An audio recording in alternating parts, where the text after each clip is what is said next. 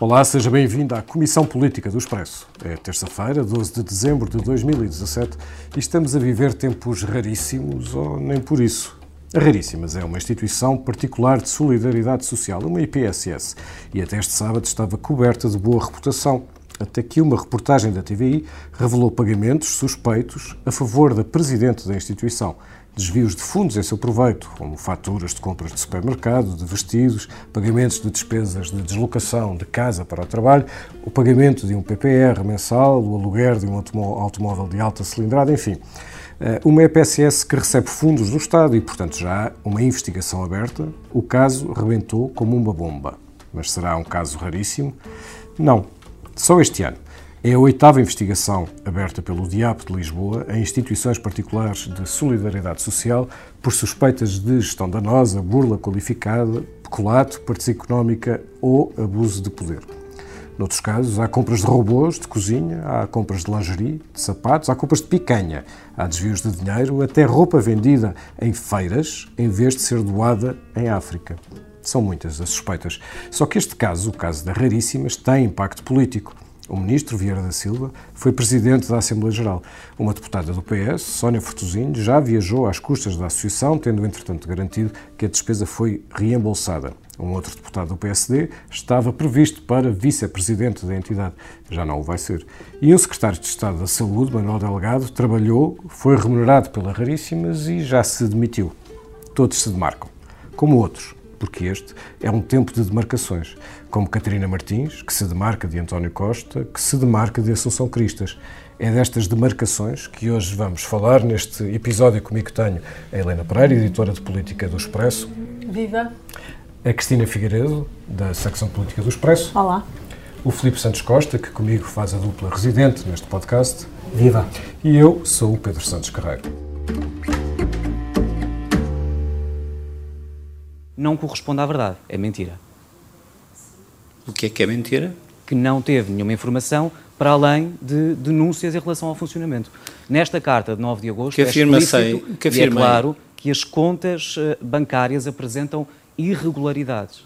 Aquilo, aquilo que afirmei, e volto a afirmar, é que as afirmações que foram feitas, de que eu conhecia fui alertado para a existência de gestão danosa na instituição, não é verdade. Este era o som, ou a falta de som, de José Vieira da Silva, o Ministro da Segurança Social, no arranque da conferência de imprensa desta segunda-feira, onde, confrontado por um jornalista da TVI quanto à veracidade das suas declarações, ficou embasbacado. Uh, Helena, este já era um caso político mesmo antes desta demissão do secretário de Estado? Sim, há aqui várias uh, responsabilidades que são exigidas ao Governo uh, e ao Estado nesta situação. Primeiro, o Ministério do Trabalho tem que zelar uh, pela, pelos dinheiros públicos que entrega a associações para fazerem uh, trabalho, neste caso de apoio a crianças com doenças raras, que o Estado não é capaz de previdenciar e, portanto, não basta transferir verbas, compete também ao Governo fiscalizar e, e saber do seu bom emprego. Uh, e quando a reportagem da TV foi emitida, o, o Ministério fez um comunicado muito, uh, muito geral, limitava-se a dizer que irá avaliar a situação e agir em conformidade. Só depois de ser público que o Ministro teve também um cargo de Vice-Presidente da Assembleia Geral é que resolveu dar uma conferência de imprensa. Uh, em que diz que uh, ia fazer uma investigação então mais aprofundada, mas há aqui várias coisas que não se percebem. A começar por o mistério dos desaparecimentos das várias queixas que ao longo dos últimos meses foram feitas, que envolve a Paula Costa, Presidente da Raríssimas, tanto na Raríssimas como noutra instituição, a FEDRA. e, Estamos a falar de denúncias que foram feitas em janeiro em relação à FEDRA, Sim. em agosto e em outubro em relação à Raríssimas. Sim, e que foram feitas ao Ministério, mas também ao Instituto de Segurança Social, e sobre isso o Ministro não teve uma palavra para dizer uh, se achava estranho, se também ia averiguar o que é que se passou com o Instituto de Segurança Social, que também não terá agido. Um, e nesse sentido esperava-se uh, outra resposta por parte do Governo. Cristina, este caso pode atingir o Ministro? Quer dizer, não sei se atingirá ao ponto de, de provocar uma, uma demissão, como já provocou a do secretário de Estado, no sentido em que, eh, tanto quanto sabemos, a responsabilidade de, de, de Vieira da Silva enquanto ministro é, é relativa enquanto Presidente da Assembleia Geral da, da, da, instituição que o foi antes de ser Ministro, uh, resta saber o que é que se passou durante esses anos e a investigação agora poderá, poderá revelar mais alguma coisa. Mas um, há aqui uma evidência e essa evidência um, a ter efeitos retroativos, uh, como nós já, já revelámos naquele artigo que, que publicámos ontem no Diário, uh, põe a nu a responsabilidade política de quem, de quem é o ministro, e neste momento o ministro é Vieira da Silva, que é o facto de, destas instituições que dependem em, em boa parte da, do Ministério da Segurança Social, dos fundos que de lá vêm. Estamos não, a falar não, de instituições que só no próximo ano, em 2018, no seu conjunto, vão receber do Estado cerca de um, 2 milhões de euros. Exato. E de não haver, não tem havido, pelo que nós percebemos do, do artigo do Hugo Franco, uh, escrutínio do Estado sobre as verbas que, que, atribui às instituições, ou não tem havido tanto escrutínio como, como, como se quereria. O que vemos também é sempre muitas pessoas, algumas delas ou muitas delas ex-políticos, pessoas de peso com que já tiveram responsabilidades políticas nos quadros dessas, ah, nos órgãos sociais dessas, dessas instituições, pelos vistos apenas para aparecerem nas cerimónias e, e, e, e sem outras uh, uh, funções, pelo menos sem, sem fazerem uso das, uh, das funções que, que, supostamente ocupam para, para, para exercerem escrutínio. E aí acho que há todo um, um debate para fazer, que não sei se significa necessariamente haver mais leis, novas leis, reforço de leis, mas mas implica haver, haver Porque são um debate sobre casos, isso. Não é? Filipe, esta, a saída do Secretário de Estado da Saúde tem impacto no Governo? Bom, tem, nem que seja porque é preciso mudar uma peça, mas parece-me que o impacto maior é, tem a ver com a atuação do Ministro Vieira da Silva. Até agora, a atuação do Ministro não me parece nem tempestiva, eh, nem proativa, quando podia tê-lo sido, e, pelo contrário, parece-me bastante condicionada.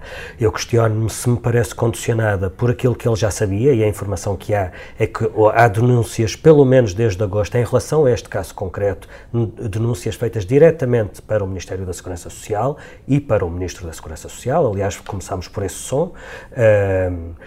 Pelo menos um dos ex-tesoureiros já tinha feito essas denúncias em agosto e em setembro, sem qualquer eh, reação da parte do Ministério.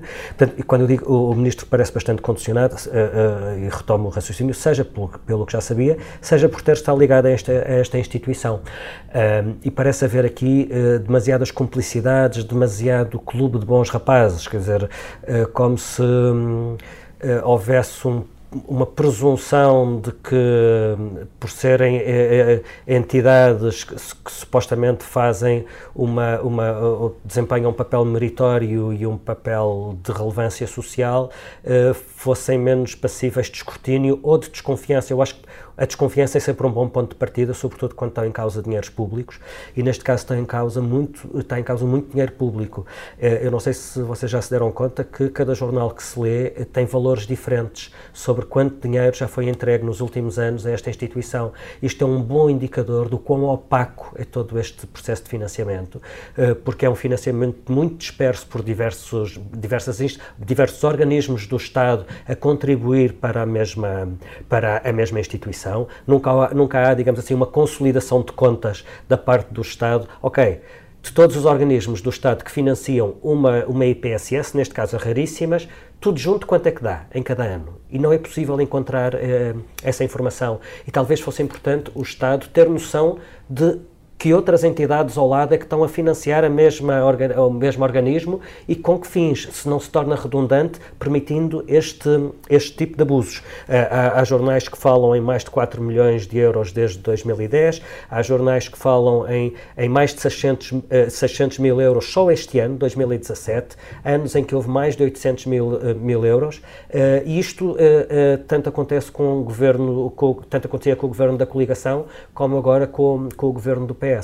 E, e eu deixo só uma última nota. Eu lembro-me muito bem de, no tempo da coligação, o PCP e o Bloco serem muito ativos na crítica e na denúncia do protagonismo que o Estado estava a admitir ao setor social uh, e do pouco controlo que o Estado tinha sobre essas verbas públicas que eram entregues ao setor social. Curiosamente, isso deixou de se ouvir desde que a direita saiu do poder, como se uh, esse papel permitido pelo Estado ao setor social, todo esse dinheiro que é canalizado pelo Estado para o setor social fosse uma coisa má quando o governo é de direita, mas passasse a ser uma coisa aceitável quando o governo é do PS. Aparentemente, agora que se sabe deste escândalo, o PCP e o Bloco voltaram a indignar-se. É pena que não tenham sido proativos para uma, um escrutínio maior durante estes dois anos em que estão no governo. Sim, o PCP e o Bloco de Esquerda, entretanto, pronunciaram sobre o caso uh, Raríssimas, mas uh, digamos que se pronunciaram em voz baixinha. Mas por falar em Bloco de Esquerda. O que é verdade é que o Partido Socialista é permeável aos grandes interesses económicos. Isso é uma, e isso vê-se na medida da energia, é- como se vê na recusa de mudar a legislação laboral, mesmo em itens que estão no seu programa de governo, ou vê-se também, por exemplo, na forma como continua a proteger o setor privado da saúde Estávamos a ouvir Catarina Martins em entrevista ao Expresso, entrevista que foi publicada no sábado, onde, como, se, como ouvimos, se demarcou uh, do PS mais do que propriamente de, do que de António Costa. Uh, Filipe, o que é que pretende o Bloco de Esquerda? Pretende ser ouvido, pretende ser reivindicativo e pretende demarcar-se uh, do governo PS, uh, porque, percebe, porque percebe que o ciclo mudou, estamos noutro momento uh, e provavelmente aquilo que o Bloco de Esquerda tinha a retirar deste entendimento já deu o que tinha a dar. tudo isto acontece, já, já aqui falamos noutras ocasiões desta tempestade perfeita a que assistimos, sobretudo depois das eleições autárquicas. acabou o programa comum da, das esquerdas, neste Orçamento de Estado com, com com o descongelamento de carreiras. Uh, Pedro Passos Coelho sai de cena e com ele desaparece do palco o homem que era o cimento da geringonça e, por outro lado, as autárquicas vieram mostrar-nos que os ganhos eleitorais das boas notícias deste governo estão a reverter sobretudo para o PS. E, portanto, isto, o PCP e o Bloco, que em circunstâncias normais, se o pudessem fazer, se afastariam deste governo, eventualmente deitando-o abaixo, percebem que não o podem deitar abaixo uh, e a única coisa que podem fazer é reivindicar mais, falar mais alto uh, e fazer-se ouvir mais para acusar o PS de ficar a meio caminho, de não cumprir aquilo que seria um programa da, da verdadeira esquerda. Uh, e repare que se já havia essa predisposição, o PS deu gás, deu ainda mais gás a essa predisposição ao faltar à palavra na votação sobre o imposto para as energias renováveis. Na entrevista que a, que a Catarina Martins nos dá, ela é claríssima em relação ao, ao envolvimento do próprio Primeiro-Ministro neste acordo. O acordo ela, ela conta que ela tinha falado com António Costa várias vezes, em várias reuniões. Em todas as reuniões, falou-se falou disso. Isso depois foi, foi limado ao nível do, do, dos ministérios, no Ministério da Economia e no Ministério, no Ministério das Finanças. E o facto de António Costa ter faltado à palavra dada vem dar mais gás ao Bloco de Esquerda para este, para este uh, engrossar de voz. Eu queria só uh, sinalizar uh, do outro lado, se, se, Catarina Martins é mais vocal, fala, engrossa a voz, fala mais alto e é dura como nunca foi nas palavras, do outro lado há o silêncio absoluto. E isso é que é surpreendente, porque na mesma semana, e já vamos falar disso a seguir, eu não quero ser spoiler, mas na mesma semana em que António Costa uh, destratou a líder do CDS, porque aparentemente ficou muito enxofrado com algumas coisas que a, que a, líder do CDS escreveu sobre António Costa e sobre o governo numa coluna de opinião que tem num jornal. Bom, eu não me lembro de, de, de Assunção Cristas ter acusado o PS de ceder a interesses económicos. Sim, tudo preto no branco, com as letras todas, ou de governar como se isto fosse uma república das bananas. E Catarina Martins também disse isto. Portanto, como é que Costa é tão violento com a líder do CDS e fica mudo e quieto com Catarina Martins? Bom, a explicação é só uma. Estas indignações seletivas são sobretudo táticas, não têm tanto a ver com defender a honra, princípios ou políticas. Aliás, Francisco Assis acusou a Catarina Martins de ter feito um, ata um ataque ao caráter do PS e Assis exortou o PS a indignar-se com este ataque. Uh, as reações de António Costa não têm tanto a ver com essa defesa da honra ou das políticas ou dos princípios, mas com aquilo que lhe convém em cada momento no despico político. Helena, tu fizeste, conduziste esta entrevista com o Adriano Nobre, uh, já vamos ao detalhe da entrevista, mas antes ainda em relação um, ehm, ao tom geral, um, ehm, ficou claro para ti que houve uma intenção de falar neste momento e de trazer neste momento uma mensagem de distanciamento em relação ao governo? Uh, sim, eu acho que esse, esse, distanciamento já se começava a desenhar mesmo antes uh, de acontecer o episódio da, do volte-face do PS nas rendas de energia. Uh, como a própria Catarina Martins diz na entrevista, uh, o Bloco de Esquerda percebeu que os acordos, 80% já estão, já estão cumpridos, e que ficaram aquém aquilo que foi negociado em 2015, agora ficou aquém do que seria desejável para o próprio Bloco, e nestes dois anos que faltam, que ainda é bastante, Uh, o Bloco quer pôr a tónica naquilo que é preciso reverter na saúde e na educação. Era isso fundamentalmente. Esse, é, que... esse é um aspecto uh, interessante, porque quem não leu a entrevista na íntegra ficará agarrado a esta declaração, parecendo que ela é genérica, sobre o PS ser permeável aos interesses dos grandes grupos económicos, mas a verdade é que a líder do Bloco concretiza, e não só na área das, da renda das energias, que enfim era mais, era mais adivinhável, uma vez que a ruptura se tinha dado precisamente Sim. aí, mas fala especificamente na relação de trabalho e aí parece haver um desentendimento entre aquilo que consta e aquilo que não consta no Pois, aí verifica-se que, uh, uh, por exemplo, nas leis laborais verifica-se que que é muito vago, uh, os acordos de esquerda são muito vagos sobre o que ainda falta fazer, porque uh, uh, o, que está, o que está nos acordos já foi feito, e portanto a Catarina Martins aí refere-se ao programa de governo, que é o PS que não está a cumprir o seu programa de governo, nomeadamente ao não acabar com o banco de horas individual e ao não diminuir os contratos a prazo por um lado. Depois, na saúde, eh, faz as contas e diz que foram cortados 1.600 milhões durante o tempo da governação do PSCDS e da Troika e que agora foram só repostos 600, faltam 1.000. E na educação, eh, de 1.200 que foram cortados, só foram repostos 300. Eh, ela, Sendo que na educação não é apenas isso, não é? Percebe-se pela entrevista que vamos começar o ano de 2018 a falar de saúde, porque o Bloco de Esquerda quer colocar uh, na mesa política das, das, negociações a proposta que resulta uhum. uh, de, um, de, um, trabalho conjunto de António Arnaud, do António Arnaud e do João Semente. E, e, Semente. e percebe-se que vai ser um grande embate, porque a resposta do governo a uma intenção do Bloco de, de apresentar Uh, com base nesse trabalho, uma proposta, um projeto na Assembleia da República foi nomear Maria de Belém Roseira para um grupo de trabalho. E a Catarina Martins não é branda também com, com, o governo nesse aspecto e diz que é muito preocupante o governo ter escolhido alguém que é consultora do grupo privado e de saúde. Governo, e o governo, desculpa, a Helena já tinha dado outra resposta, porque quando o Bloco de Esquerda vem exigir o fim, o fim das, das PPPs PPP. na saúde, o governo decidiu renovar a PPP do Hospital de Cascais. Sem ninguém, sem ninguém reparar, exatamente. Uh, e, e, é mais um sinal. Mas ninguém tem dúvidas sobre o que é que o Ministro da Saúde pensa sobre o modelo de, de, de complementaridade entre o, o, o, SNS e os, e os fornecedores Uma... privados de, de, serviços de saúde. Uh, quem está a destoar é o, é o Bloco e o PCP que não encaixam nessa, nessa, nesse modelo que o Ministro da Saúde sempre defendeu. Aliás, está na tese de doutoramento dele. Exatamente, como tu já escreveste. Mas é, é ao mesmo tempo, o Ministro da Saúde, por palavras, promete ao Bloco de Esquerda e ao PC reverter, reverter não, voltar a dar gestão uh, pública a alguns hospitais, por palavras, e depois, nas atitudes, faz precisamente o contrário, não é? Já se verificou isso. Hum. Cristina, uma das, uma das coisas que se percebe na entrevista é, é, que Catarina Martins faz muita questão de dizer calma, faltam dois anos uhum. para as eleições Sim. e estes dois anos não são apenas uma contagem decrescente em que já vai estar toda a gente a gerir calendário eleitoral, são dois anos ainda para convivência ou conflito político e são dois anos ainda para, eh, para governar.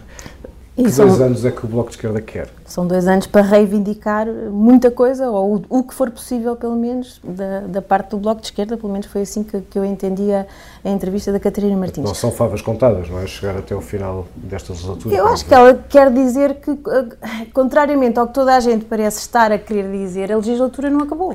Ainda faltam dois anos e ela vai fazer por tirar uh, partido desses, destes dois anos que, que faltam até, até às próximas eleições e acho que está a dar sinais de, de, de, que não vai perder esse tempo. Mas ainda só em relação a esta questão e às taxas energéticas, o Filipe estava a dizer que Costa não tinha dado uma resposta. De facto, Costa não deu resposta à Catarina Martins, mas o PS, durante a semana anterior, deu uma resposta, e é uma resposta muito curiosa, que é quando Carlos César faz queixa das Ciências Simões à Comissão Disciplinar do, do, do PS, uh, por ele ter votado ao lado do Bloco de Esquerda na, na linha das taxas energéticas. Acho que isto é, tem, também tem o seu significado político, e dentro do PS a questão não está a ser pacífica, há muita gente que está contra a a iniciativa do Carlos César e que acha mal que venham agora uh, pôr um processo disciplinar ao, ao camarada Ascenso por, por, por, esta questão. Por isso eu acho que a questão da taxa energética também ainda não é um capítulo encerrado e a Catarina Martins também o diz na entrevista e também acho que... Uh, sobre os dois anos, eu queria, queria só uh, acrescentar que esta, esta mudança de ciclo tendo em conta uma legislatura de quatro anos e faltando dois, esta mudança de ciclo manifestamente aconteceu demasiado cedo, porque é difícil de perceber como é que se aguenta isto durante dois anos, com o PCP e o Bloco a subir o tom das reivindicações e das críticas e o PS a fingir que não se passa nada. Será possível o PS aguentar mais dois anos como saco de pancada do PCP e do Bloco? E, por outro lado, será possível ao PCP e ao Bloco aguentarem mais dois anos a criticar o governo e a reivindicar mais e apesar das críticas e apesar das reivindicações não serem aceitas, continuar a suportar um governo do qual se demarca tão violentamente, vai ser uma gestão muito complicada e não sei se não terá razão Pedro Santana Lopes, que tem dito que os sinais que se vêem agora indiciam de facto uma interrupção da legislatura mais cedo do que se julgava.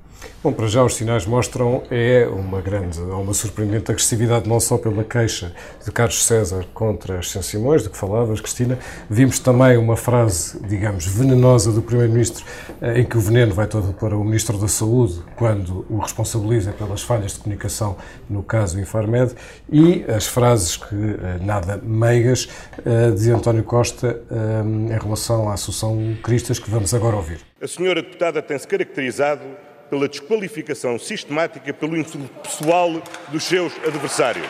E não é quando, num momento de entusiasmo, resolve insultar. É mesmo quando, na frieza do seu gabinete, escreve os artigozinhos que publica na comunicação social que recorre ao insulto permanente como prática política.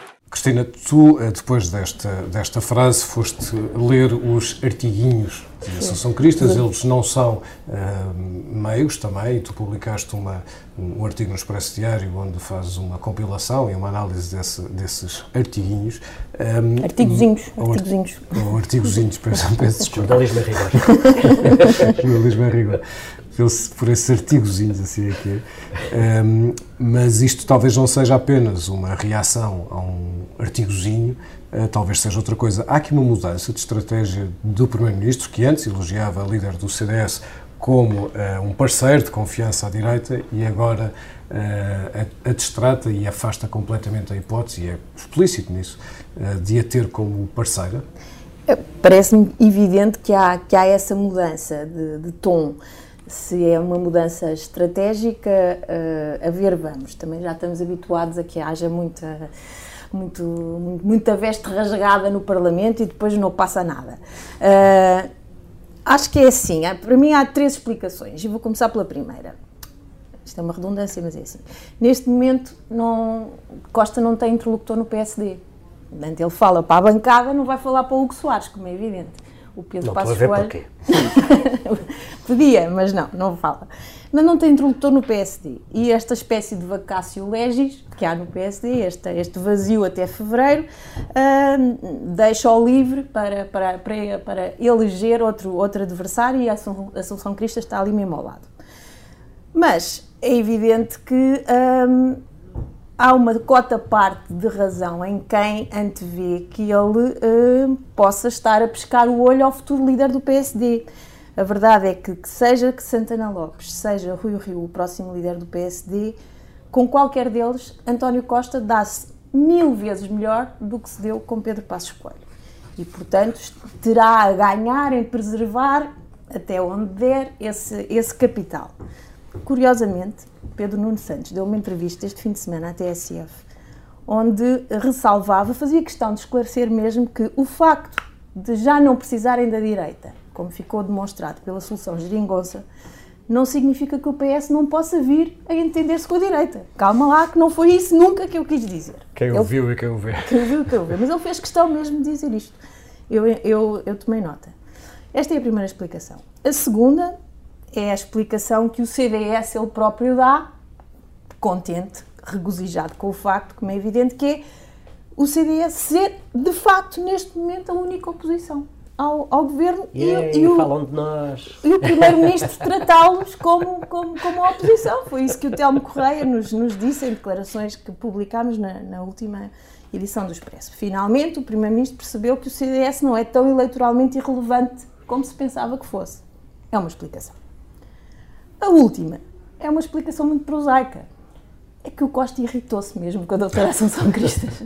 Porque, se leste o artigo, ela o não último, foi é nada meiga, não tem sido, não é? Não foi no último artigo que ela escreveu no, na, Correio no Correio da Manhã, onde ela escreve desde outubro do ano passado.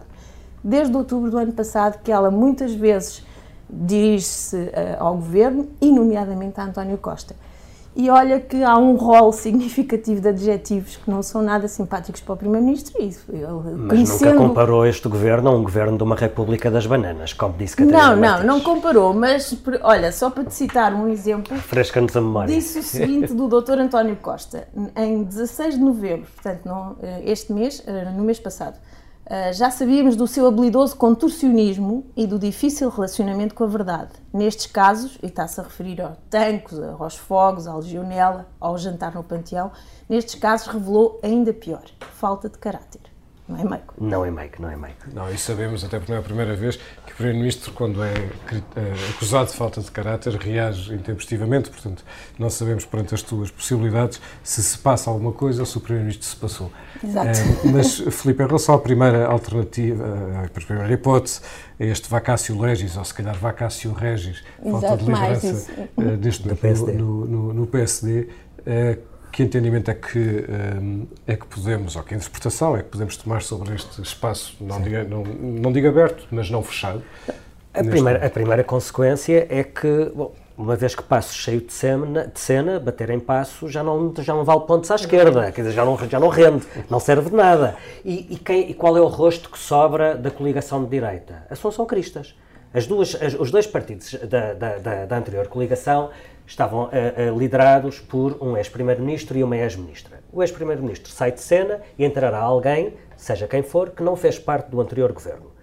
Assunção Cristas foi ministra do anterior governo e mantém-se como líder do CDS. Todos sabemos como o fantasma do regresso da direita ao poder serviu para dar alguma robustez a, esta, a este arranjo de esquerda. E, portanto, António Costa agarra-se àquilo que ainda sobra desse fantasma, que é Assunção Cristas, e, e pronto, toca de, de, toca de zurzir em Assunção Cristas. Curiosamente, ela sempre foi bastante assertiva em relação a António Costa, isso não é de agora.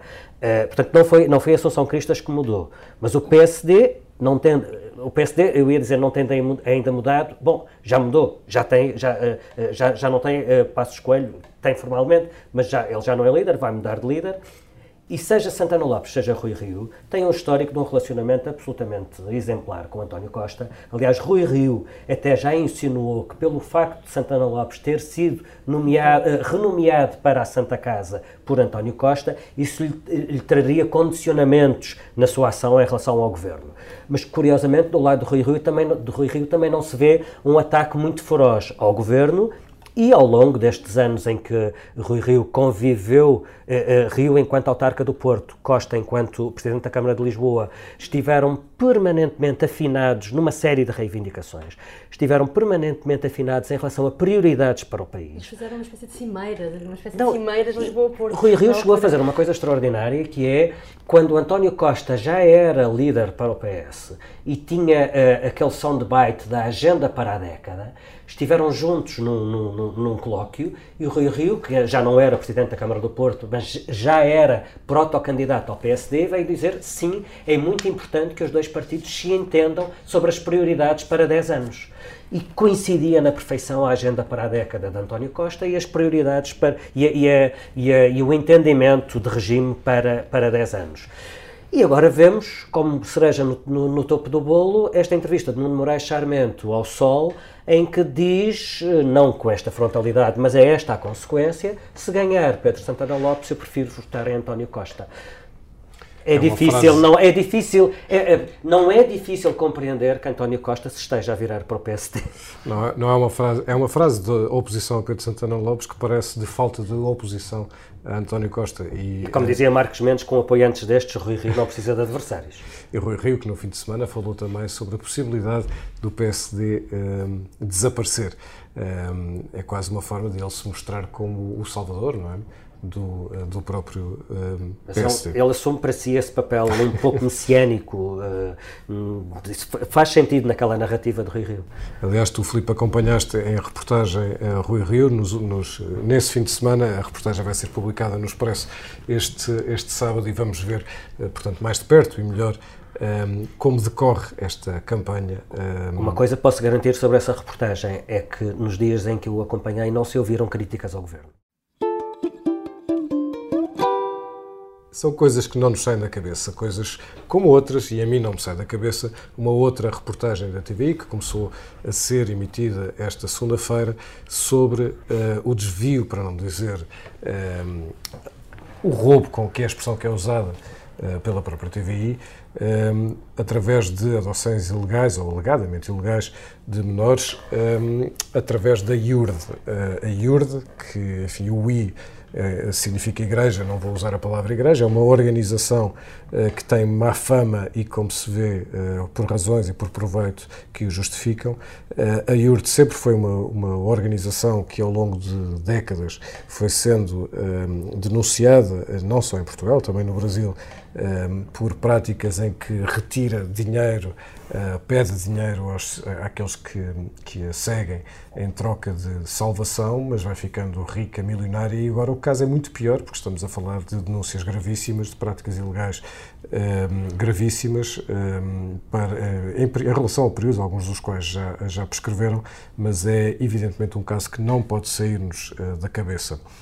Helena, o que é que não te sai da cabeça? Bom, eu fiquei a saber este fim de semana, eh, depois da tempestade Ana, que existe já uma combinação entre Portugal, Espanha e França para batizar as tempestades de A a Z completamente. Portanto, a gente já sabe que a seguir, eh, ou fiquei a saber, que a seguir à tempestade Ana, eh, a próxima chamar-se-á Bruno, Carmen, David, Emma, Félix, Gisele, Hugo, Irene e por aí fora.